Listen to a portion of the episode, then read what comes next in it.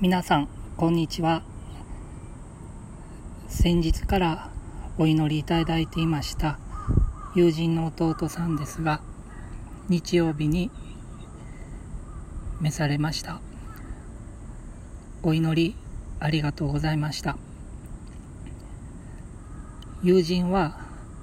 弟さんから神様のことを受け入れてるという言葉は聞くことはできなかったそうですが天国で弟さんとお会いできたらいいなと心から願っております。そして若くして亡くなられたので引き続きご家族の心の癒しをお祈りできたらと思います。今日今からお話しさせていただくことは弟さんの話ではなく一般論としてですが死後の魂についてそして私たちの務めについてアブラハムの救いのことを交えて私の考えや聖書の話をさせていただきたいと思います。正しい福音を確実に聞いたことがあったかどうかわからずですので福音に対して信じる応答をその人ができたのかできなかったのかそもそも福音を聞かずして亡くなられたのかそのような方々の魂の行き先がどこなのかそのことを私たちは安易に論じることはできないのではないかなと僕は思っているんですね。というのは福音を信じなくて旅立たれたように見える方がいたとしても神様は人に直接啓示を与えることができるのでその方が死ぬ1秒前にその啓示によって信仰を持つことだってありえると思うんですね。だから最終的にどうなったかに行ってみないとわからないと思うんですですので私たちは断定的にその方の魂の行き先を論じることはできないんじゃないかなというのが僕の立場なんですねだから私たちが天国に行った時に思いがけない人に再会できる可能性があるんじゃないかなと思うんですね。えー、いつの間に信じてたの？って。だから私たちは出会った全ての人の救いのために祈っていくというのはとても大切なことなのではないかなと思っているんですね。一方信仰を持った者としての務めはあらゆる人に正しい福音を述べ伝えていくことだと思いますそのために私たちは周りの家族や友人よりも先に救われたんじゃないでしょうか。あらゆる人に正しい福音を述べ伝えるあらゆる人という言い方をしているのは未信者の方だけでなく信者と思われている方に対しても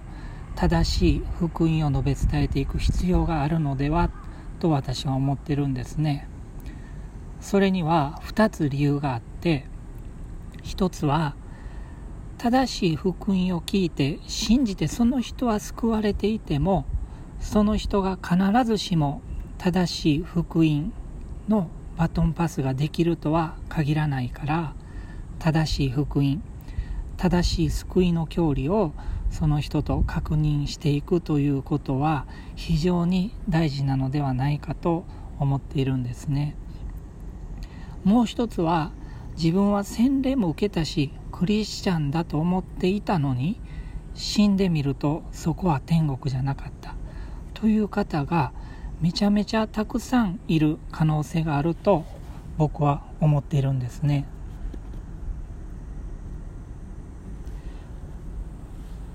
救いにおいて重要なことは洗礼を受けたかどうかではないんです。神様をただ信じたかどうかでもないんです。キリストが私たちの罪のために死なれて葬られて3日目によみがえられた。つまり今も生きておられるそのような救い主なるお方なんだと信頼するかどうかが救いの分かれ道なんですね。つまりただ単に神を信じるとかではなくてキリストが何をされたどのようなお方なんだという信仰の内容があるということが重要なんですね。キリスト教でいう救いに至るためには救いに至るための信仰の内容というのが非常に重要なんですね。言葉が悪くて申し訳ないですが内容のない信仰のことは盲信とか共信というんですね。聖書信仰というのはそれとは逆で聖書の一巻目の創世記から始まって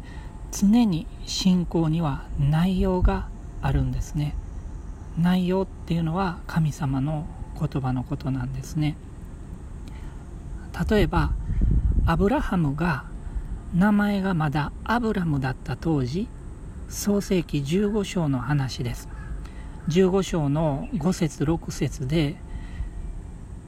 天のパパが数えきれない満天の星空の下にアブラムを連れて行かれたんですね。そしてその星空を見せて星の空の星の数のように数えきれない空の星の数のようにあなたの子孫を増やすということをそれまでも言ってたんだけどそれまでもそういうことを言ってたんだけど改めて言われてその時初めて本当にそうなんだとついにアブラムは信じたからその時救われたんですね。創世紀15章56節お読みしたいと思います。そして主は彼を外に連れ出して言われた。さあ空を見上げなさい。星を数えられるなら数えなさい。さらに言われた。あなたの子孫はこのようになる。アブラムは主を信じた。それでそれが彼の義と認められた。彼の義と認められたということは罪人ではなくなった。つまり救われたということなんですね。重要なことはアブラムはそれまでもすでに神様のことを信じてたんです。創世紀の11章の最後から始まって神様のことを信じ信頼していたからこそ故郷を捨てて行き先がよくわからないにもかかわらず神様の命令に従って約束の地に向かって出発していたんですね。だからすでに神様を信じていたんですね。そしてあの子孫のことも数えきれない地の塵のように増やすということをの創世紀13章ですでに言われていたんですね。でもその子孫の約束のことをそれなりに信じていたとは思うんですがどこかでピンと来てはいなかったんじゃないかなと思うんですね。その証拠に15章になって2節3節でまだあの神様に文句を言ってるんですね。アブラムは言った。神主よあなたは私に何をくださるのですか？私は子がないままで死のうとしています。私の家の相続人はダマスコのエリエゼルなのでしょうか？さらにアブラムは言った。ご覧ください。あなたが子孫を私にくださらなかった。ので私の家のしもべが私の跡取りになるでしょう。そんな風に神に対して文句を言ってるんですね。アブラムは神のことを信じていたからこそ移住もしてきたし子孫の約束もそれなりに信じてはいた。でもどこかでピンと来ていないからこんな風に文句を言ってるんですね。ところが創世紀15章になって満天の星空に連れて行かれ再び子孫の祝福の話を天のパパに言われた時ついにアブラハムはアブラムは本当にそうなんだ。父なる神天のパパは本当にそのように実現してくださる方なんだと確信を得たんですね。そのようになるんだって信頼したんです。だからその時彼は初めて救われたというのがこの15章6節創世紀15章6節の記事となるんですね。だから信仰の対象っていうのは常に三位一体の神なんだけれども救われるためにはその神がどのようなことを成してくださるもしくは成してくださった方なんだという信じるべき信仰の内容というのが必要なんですね。それが聖書信仰の特徴なんですね。闇雲に神を信じたっていうのでは決してないんですね。なのでとても大事なことなのでここであの聖書の述べる救いっていうのが大きく4つの重要なポイントがあるのでその聖書の述べる救いについての大事な4つのポイントを整理してみたいと思います。まず丸1番。信仰の対象は常に三位一体の神です。そして2番。救いの方法は恵みによって信仰によってなんですね。人間の行いっていうのはみじんも入ってないんですね。神様の恵みによって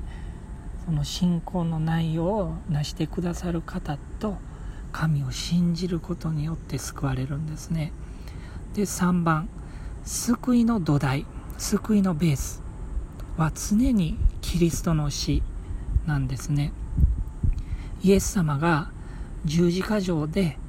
完了した。キリシア語で言うとテテレスタイつまり完済したっておっしゃられたのは全ての人類のための贖いの代価を完済した。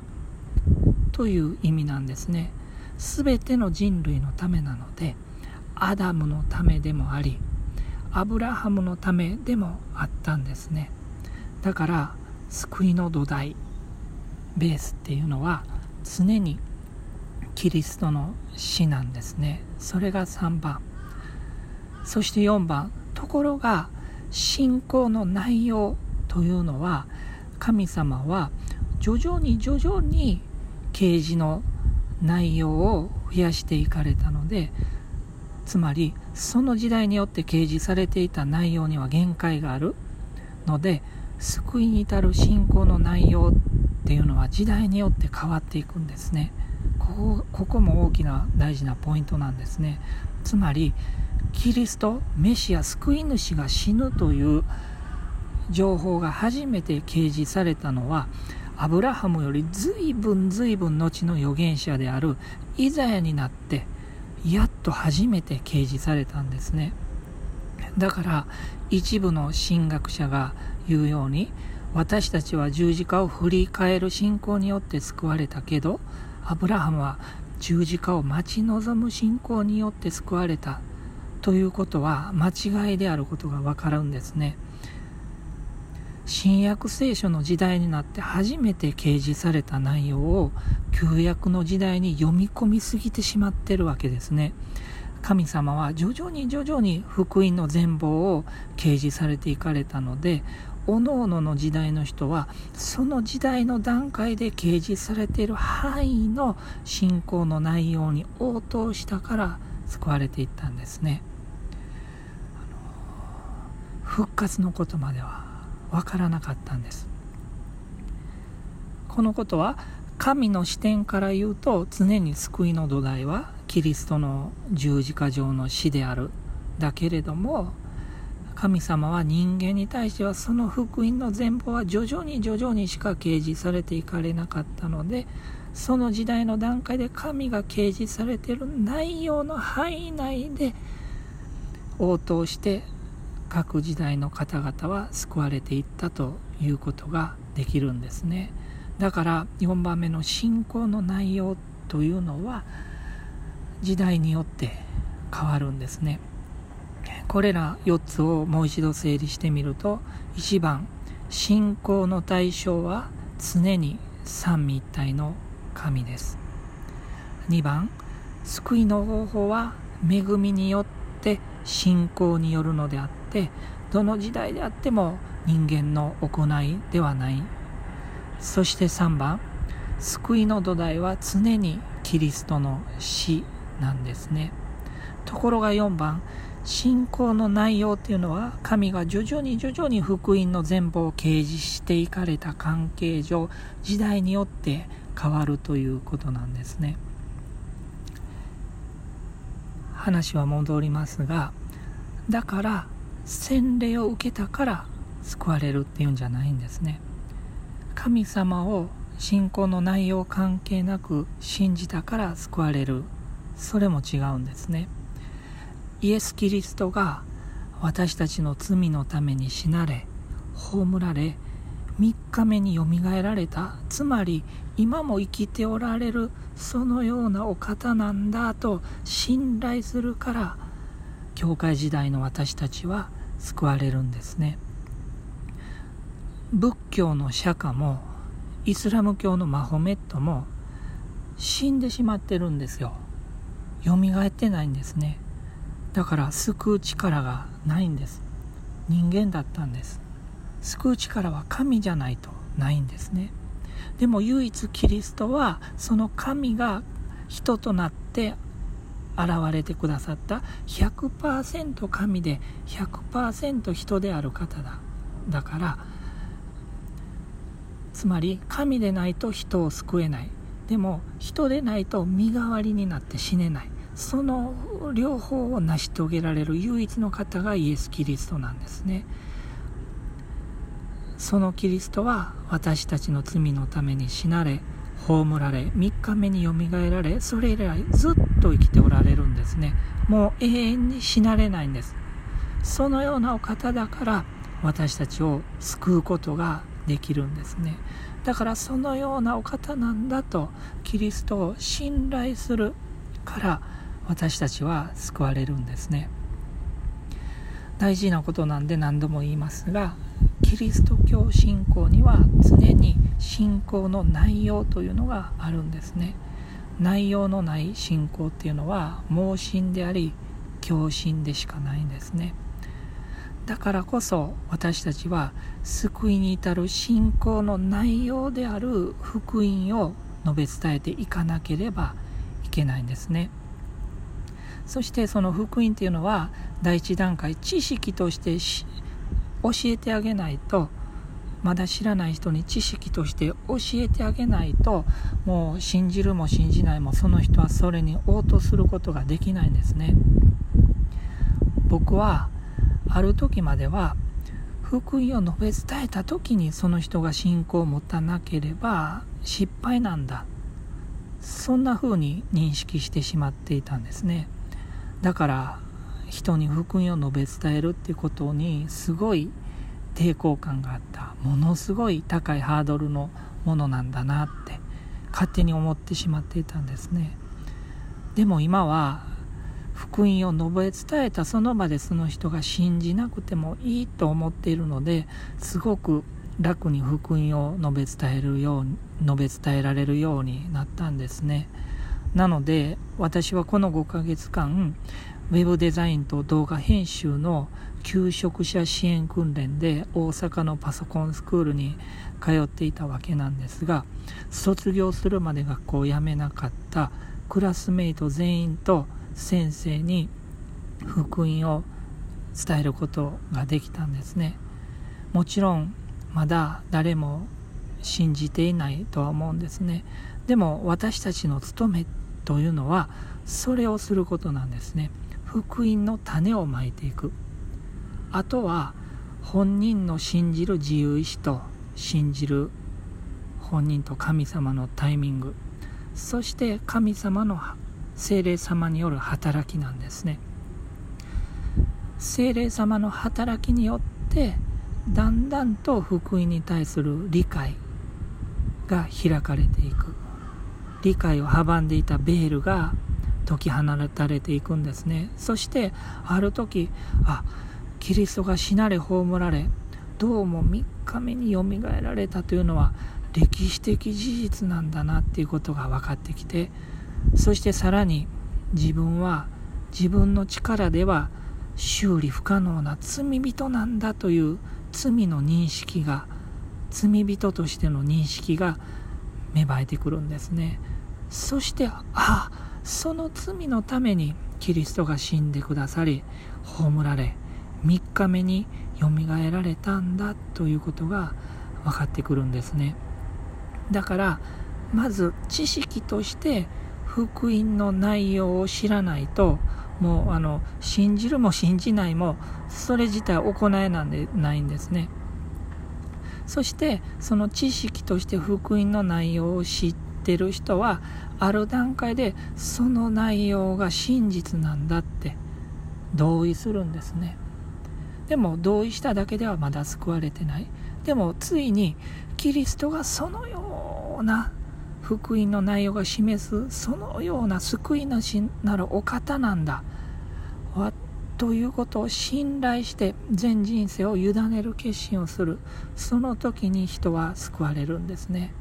だからあのこの救いに至る3段階っていうのはすごい大事な概念でえ第1番が知識。そして第2番が同意。第3番が信頼なんですね。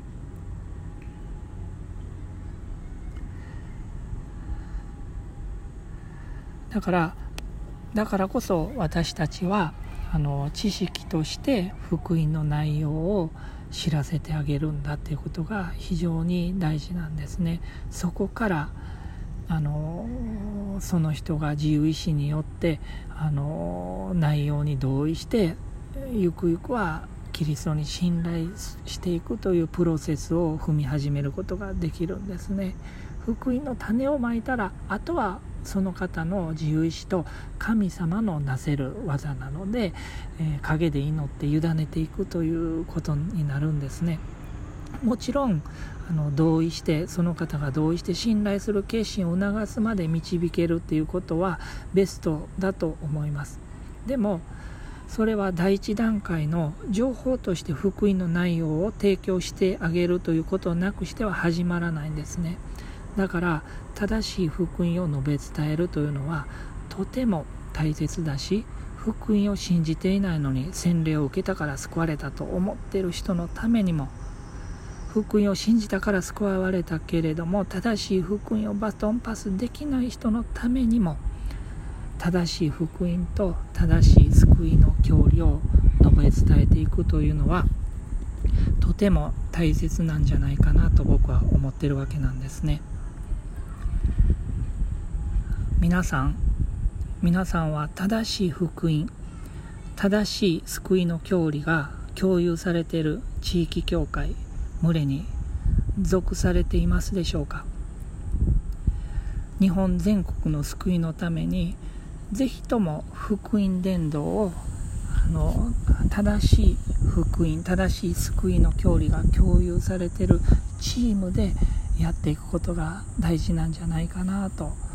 思うわけなんですね。もしあの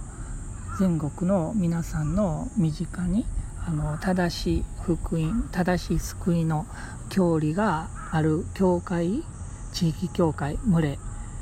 え家庭集会があのどこにあるかわからないっていう方方はあの皆さんのお住まいの場所にもよると思うんですけれどもあのそれなりにあの正しいあの群れをご紹介できるネットワークを持ってますのでもしあの自分で見つけられないという方は私にあの問い合わせていただければあのできる範囲内でご案内させていただけたらと思ってます。本日もあの長いお話聞いていただけてありがとうございました。最後に祈りたいと思います。天のお父様どうか私たちが正しい福音正しい救いの教理をより多くの人にあのバトンパスしていくものでありますように助けてください。あのもし間違ったあの認識をしている部分があったら素直に正しい教理と入れ替えていくことができますように。そしてこの福音伝道を本当に正しく福音を理解しているあの群れにおいてあのチームでやっていくことができますように助けてください。イエス・キリストの皆によって祈ります。アーメン。